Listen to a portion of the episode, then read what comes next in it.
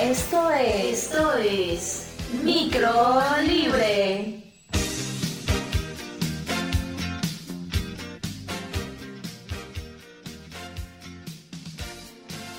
Hola, ¿qué tal? Y sean todos bienvenidos a este ya el séptimo episodio del podcast Micro Libre.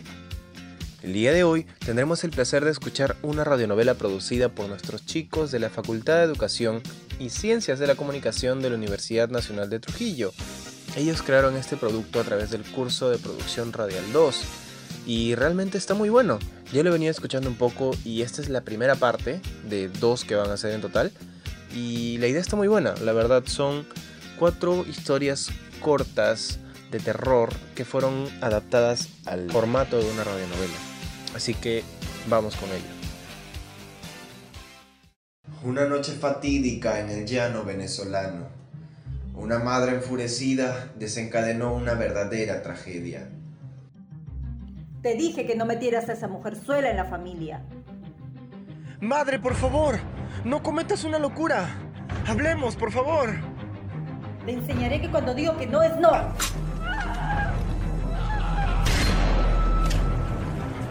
No. Madre, ¿qué has hecho? Al fin me decís de esa mujer. De tal palo, tal astilla. El joven no pudo contener su ira y le dio a su madre un poco de su propia medicina. Oh, por Dios, pero ¿qué he hecho?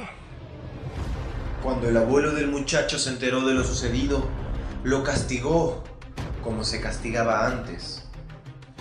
Lo maldijo a deambular eternamente sin descanso y lo entregó a los perros para que terminaran con él.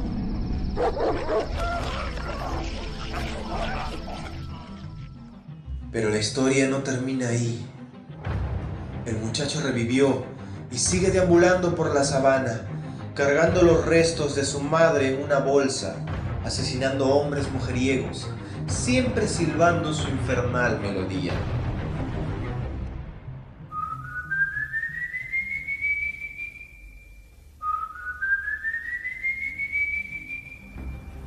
Cuando se escucha cerca, está lejos. Y cuando se escucha lejos, silencio, está cerca.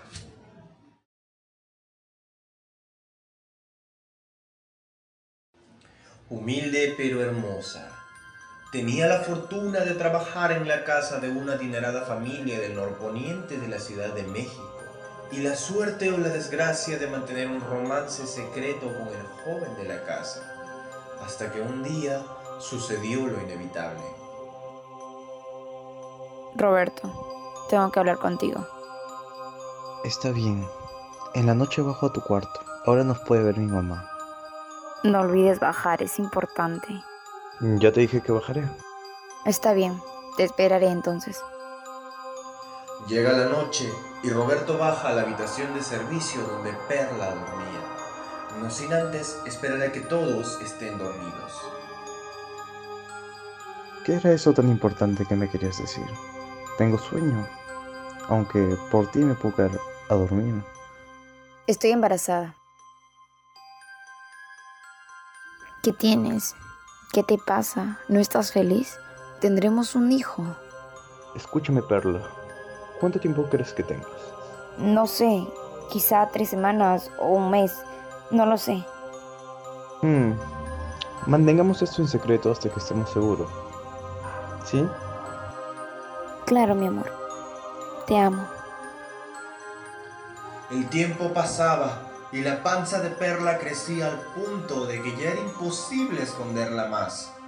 Además, se enteró que tendría gemelos. Una noche, Roberto la sorprendió y le dijo, Ve a tu pueblo hasta que nazcan nuestros hijos. Yo huiré de aquí y me casaré contigo. Ella accedió, puesto que era lo que más quería, y mientras estaba en su pueblo, iba preparándose para la boda. Este sábado es el gran día. Pero el muchacho nunca apareció. Algunos dicen que ella fue a buscarlo, pero él no la recibió. Es terrible lo que puede hacer una mujer desesperada.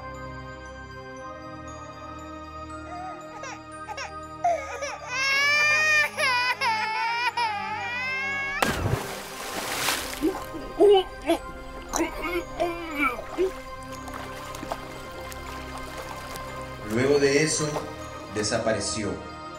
Pero si prestas atención, de noche se escucha el llanto desolado de su alma arrepentida. Por eso le llaman la Llorona. Esto le sucedió verdaderamente a una familia del Distrito Federal.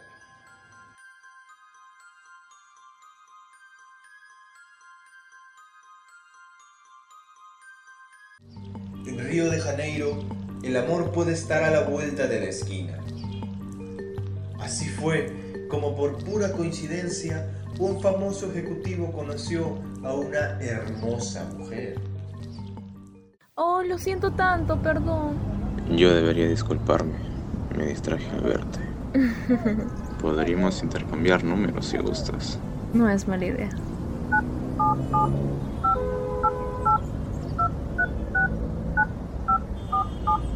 Debo irme, tengo muchas cosas por hacer. Ambos acordaron salir. Todo parecía ir bien en su primera cena. Terminaron juntos en el apartamento de él. No podía faltar un brindis, luego otro y otro y...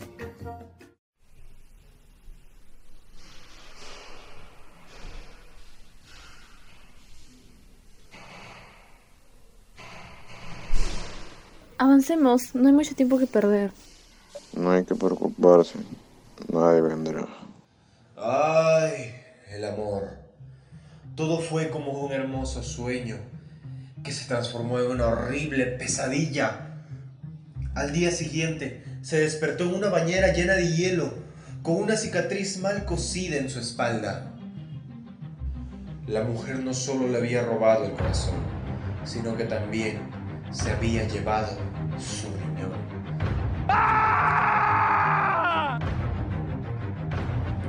Esto le sucedió a un empresario carioca y la banda criminal sigue buscando nuevas víctimas cada día.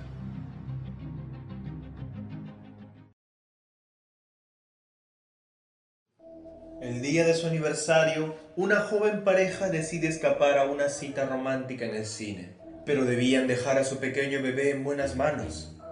Fue así como contrataron al mejor servicio de niñeras de todo Buenos Aires.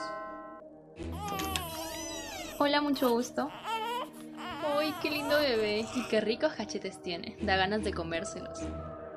Nos dijeron que eres experta con los niños. Cuídalo mucho, por favor. No nos vamos a demorar.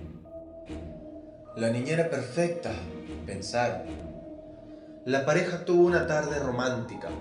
Cuando volvieron a casa, los recibió el delicioso aroma a comida recién preparada. Ya llegamos. ¿Lloró mucho el niño? De ninguna manera. Es todo un angelito. Hasta me dio tiempo de cocinar. Iré a ver cómo está. No, por favor. Les preparé la cena. Se va a enfriar si no lo comen ahora. Una vez vaciados los platos, la madre quiso saber la receta de tan deliciosa comida. ¿Algún ingrediente secreto? Esto está exquisito. Efectivamente, había un ingrediente muy especial. Lo que la pareja acababa de comer era a su propio bebé. ¿Qué? ¿Mataste a nuestro hijo? ¿Estás loca? ¿Disfrutaron la cena? Hasta el momento, la niñera aún no ha sido atrapada. Este es un podcast de los estudiantes del taller de producción radial 2 de la Escuela de Ciencias de la Comunicación. Vigésimo cuarta promoción de la Universidad Nacional de Trujillo. Espeluznante, ¿verdad? Fue muy inmersivo y realmente felicito a los chicos de la facultad y obviamente no se desesperen y aquí sigue la segunda parte que la estaremos publicando la próxima semana para este nuestro podcast Micro Libre. Hasta la próxima chicos.